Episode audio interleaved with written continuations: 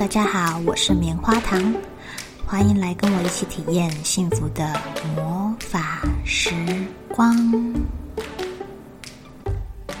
我会跟你分享在育儿、自我成长、健康、财富自由的路上，怎么样敞开你的心，一起体验宇宙带给我们美好的经历哦。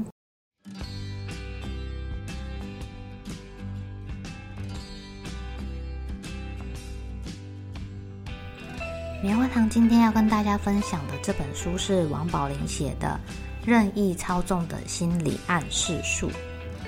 作者很厉害哦，他经营了很多家公司，而且就是在商场上打滚多年。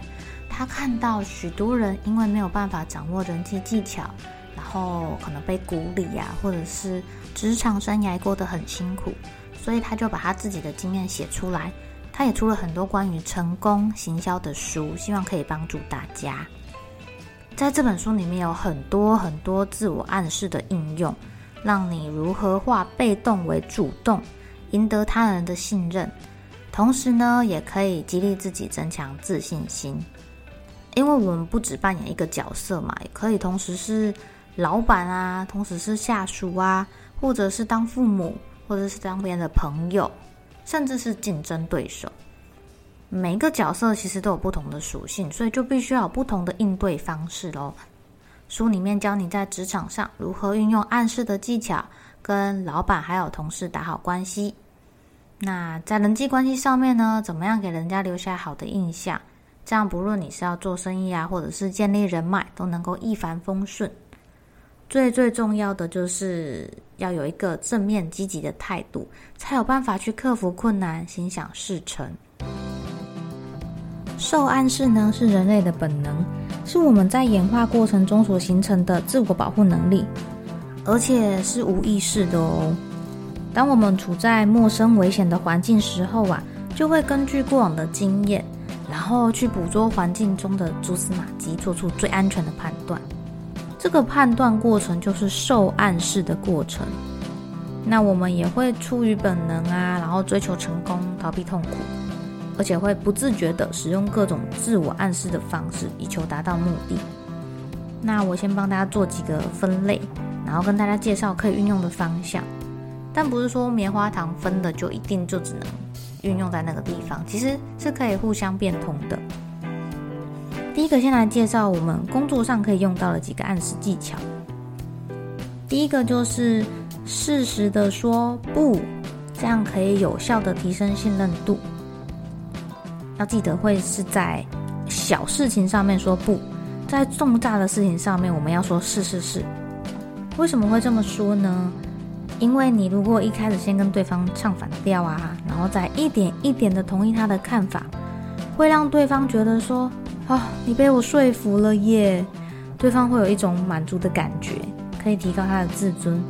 你看，原本反对我的人，最后跟我站在同一阵线上，这会比一开始就说是让对方产生更多的好感。但是要记得，就是尽量不要在公开场合直接的反驳对方，尤其那个人是你的老板的时候。那第二个呢，你可以。呃，积极赞美对方的优点，因为赞美也是一种暗示的方法。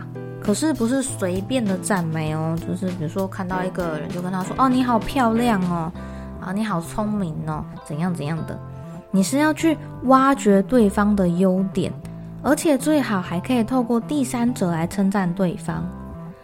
比方说呢，呃，与其你当着经理的面说：“呃，经理，你真是领导有方。”不这样说，哎，我常听别人说，经理您的领导能力实在是一流的，这样听起来可信度就高很多了吧？就不会像是你在拍他马屁的感觉。然后赞美别人呢，最好要举比较具体的事情，平时你就要多去了解这个人的风格跟习惯。呃，比如说你看到一个领导能力还不错的上司，然后她又是个女生。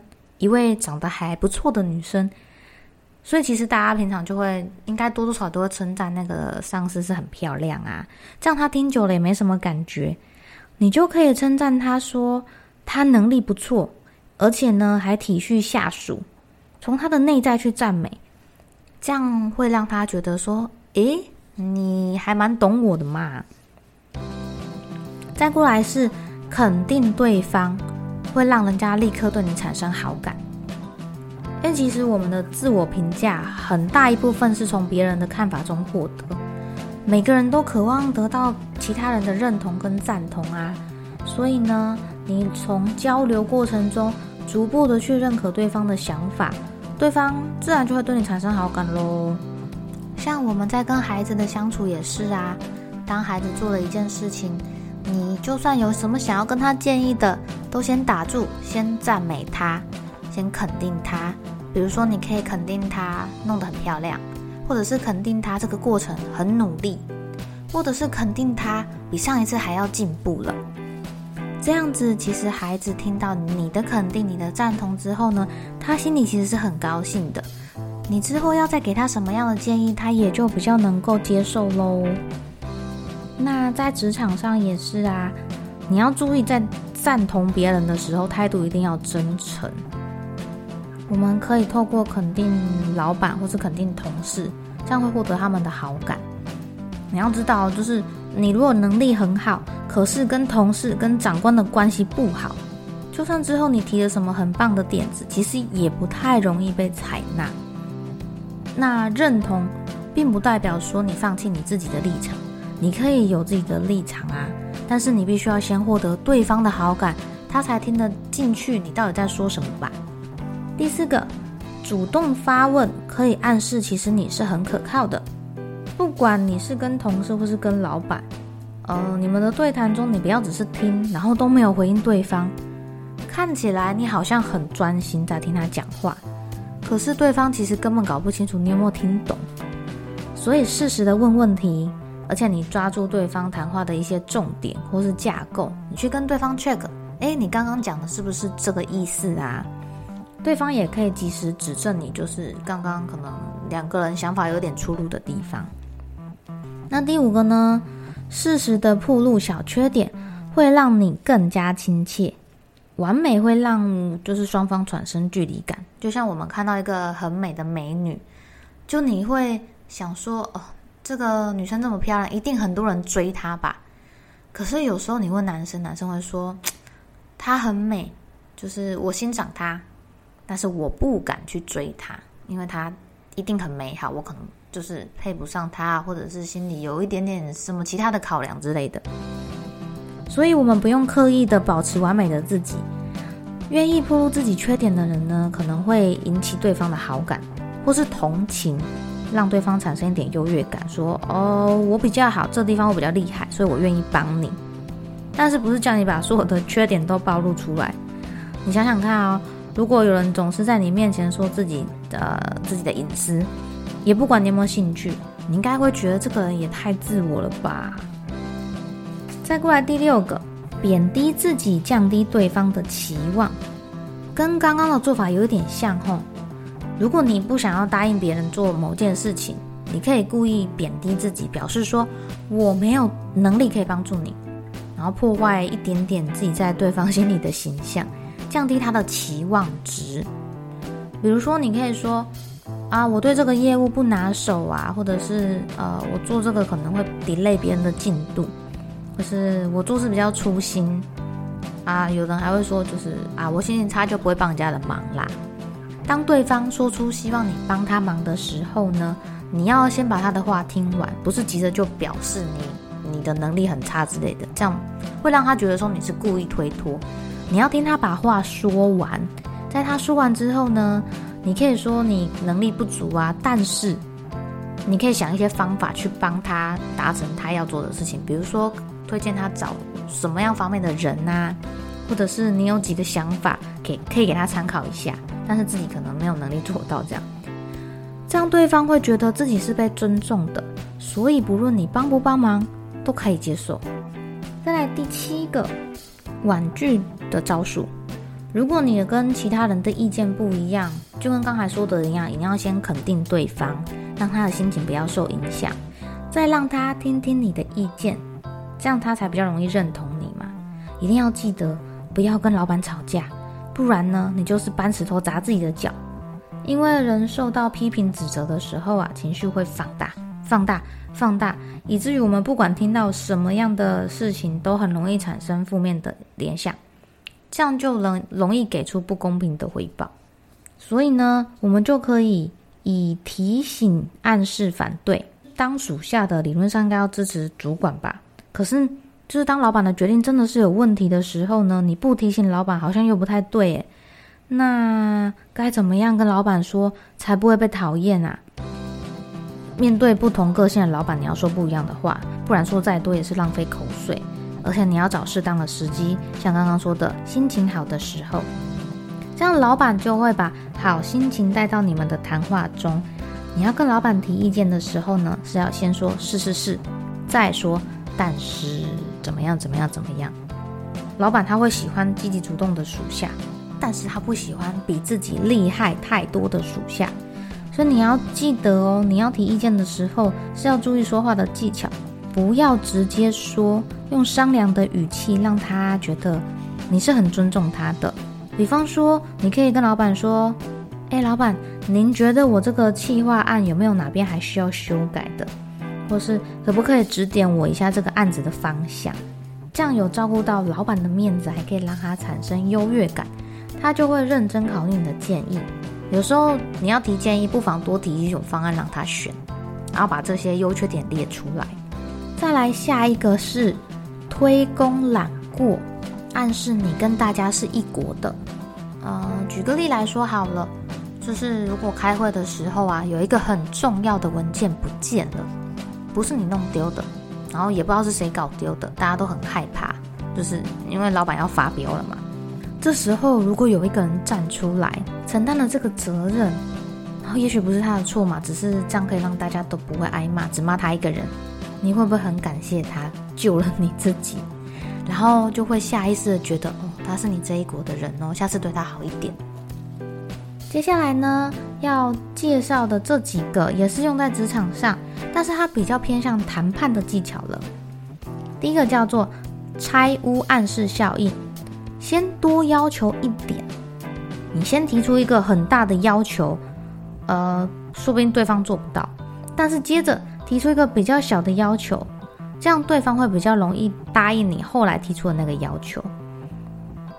就比如说杀价好了，就你可能一开始先讲低一点嘛，然后对方已经跟你说，哎，不行不行，我不能卖这样，然后他会便宜便宜你一点点，然后你就是再跟他这样一来一往，一来一往，直到。协商到你们可以接受的那个价格，这样。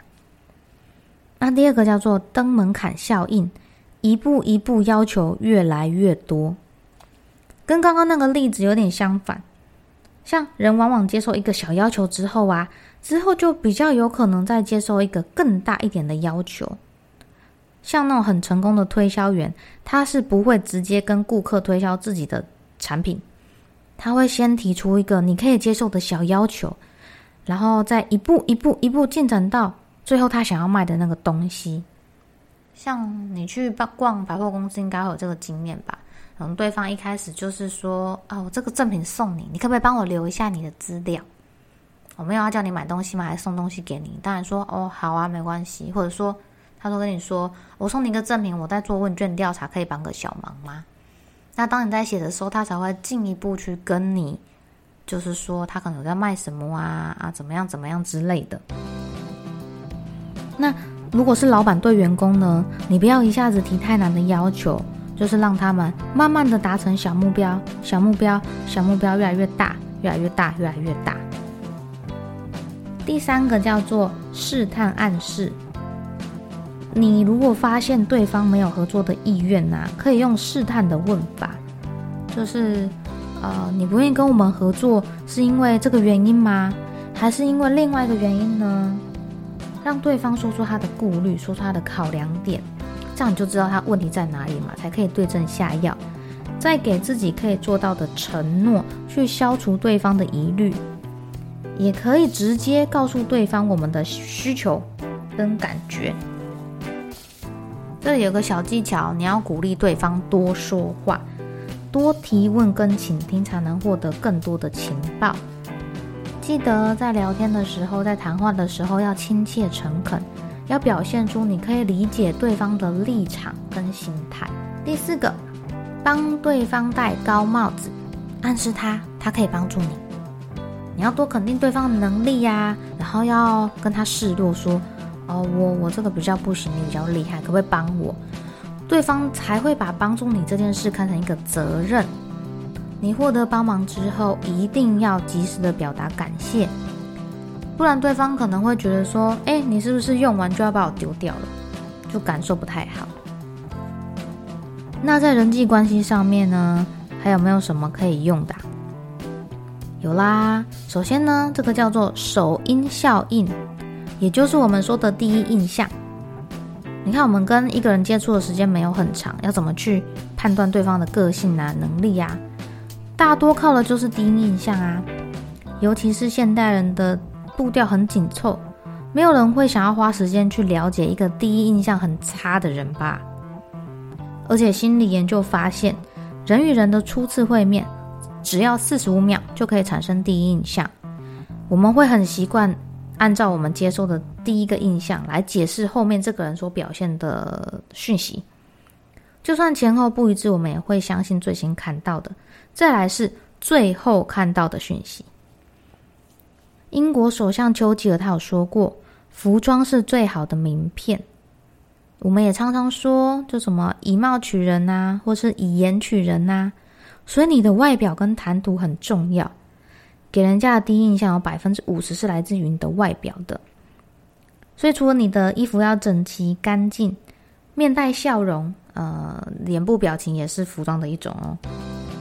再过来就是声音，有研究指出，第一印象呢，其中百分之四十跟声音有关系，像是说话的语调啊、速度啊，还有节奏，都会影响对方的感受。所以呢，留下呃你跟别人不一样的鲜明印象，其实是很有加分的哦。好的第一印象。那如果你的第一印象失败，该怎么办？还有一个方法可以用，叫做静音暗示。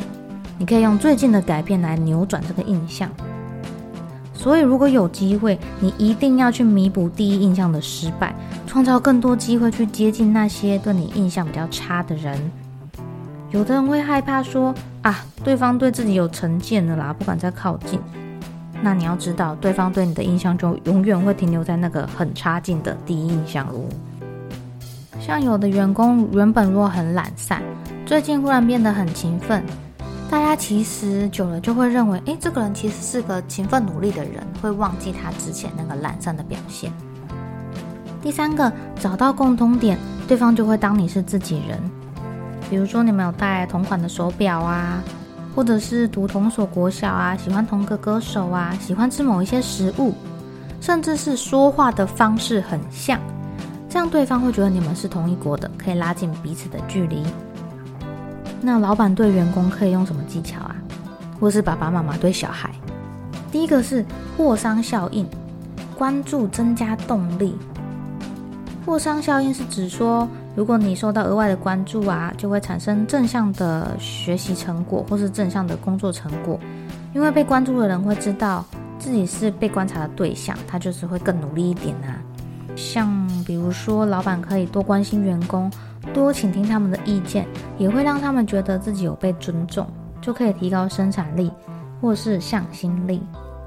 再过来呢，还有一个是被选中的孩子，叫做罗森塔尔效应，期望暗示。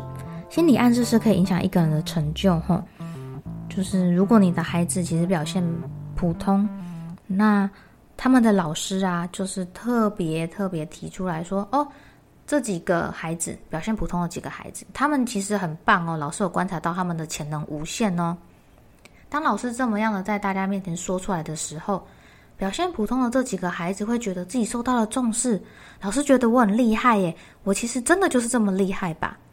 你可以发现他们之后的表现会越来越好，越来越好。再过来还有一个叫做引入鲶鱼。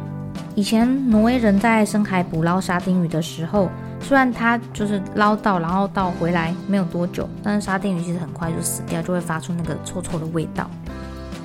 为了要延长鱼活命的时间呢，他们会放几条鲶鱼进去。鲶鱼是沙丁鱼的天敌，所以沙丁鱼一定会拼命的游，拼命的游，想要游走。人也是一样哦，人没有竞争对手，就会觉得啊，就这样吧。所以，如果公司从外面引进了优秀的人才，是会刺激原本公司员工，会让他觉得啊，我有危机感，会不会被取代，会不会被 fire？有压力才会有危机感，才会容易被激发出进取的心。但是要特别小心，就是从外部引进的这个力量。呃，如果你一直夸奖他，把好处都给他，是会引起原本在这边的人的不满，他们就可能会更消极。反正我怎么做都不会得到称赞嘛，就不用这么认真啦。那最后呢，我们要讲到我们自己啦，所有的源头都要回归于自己。首先呢，你要知道你的态度就是一种发自内心的磁铁，你不管是正面的还是负面的，都会被你吸引，让你朝向那个方向。所以我们可以透过自我暗示，然后你自己想象说，呃，我是这样的人，比如说我是一个主动的人。当你这样想象的时候呢，你就会朝向主动这个方向走。呃，如果是负面的自我暗示，比如说啊，糟糕了，糟糕了，糟糕了，我不，我不可能做到，这样其实非常容易影响你的自信，你就会发现自己好像会遇到更多倒霉的事情。诶，要怎么样让你自己比较开心快乐呢？其实你可以想象自己是个演员，然后是一个演喜剧的演员，或者是演一个美好结局的演员。你要想得很真哦，把细节都演出来，假装自己已经做到了，或是你有你想要的东西了，这样的念头会让你感到快乐，你就会越来越好，越来越好，最后真的变成你想要成为的那个人了。然后再过来就是，我们不要因为别人给的热情或是赞许变得开心，不要因为别人的冷淡啊忽视就感到痛苦，这是别人对你的暗示诶，你要特别的小心自己有没有因为别人的暗示，然后自己被影响了呢？有没有变得更消极或者是更正面了呢？当你觉察到之后，你才有机会去转变哦。再过来就是化压力为动力。其实这个道理大家都知道，但是实现起来很困难，因为压力会让人产生恐惧跟焦虑，那这样的情绪会让压力无限的被扩大，会越来越不好，越来越不好。那这其实多半是我们自己去制造的啊，这是没有必要的压力。所以你可以找一个跟你一样面对这样困境，但是可以克服困难的人，想想看，如果是他，他会怎么做？人与人的相处没有这么难哦，多站在对方的角度想想，给他应有的尊重，其实就能无往不利了。最重要的就是保持自己的正面态度。我们可以在一天中抽出一点时间，给自己正向的暗示，例如说：“我是一个勇敢乐观的人，我正朝我的目标前进。”当自己强大了，面对任何的问题，其实都能够比较平静的思考，不会被情绪左右。或是被别人给你下的暗示给牵着走喽。棉花糖会继续跟你分享育儿的小技巧，或者是最近棉花糖在学的一些可以运用在生活上，对你会有帮助的学习经验。我们下次见喽。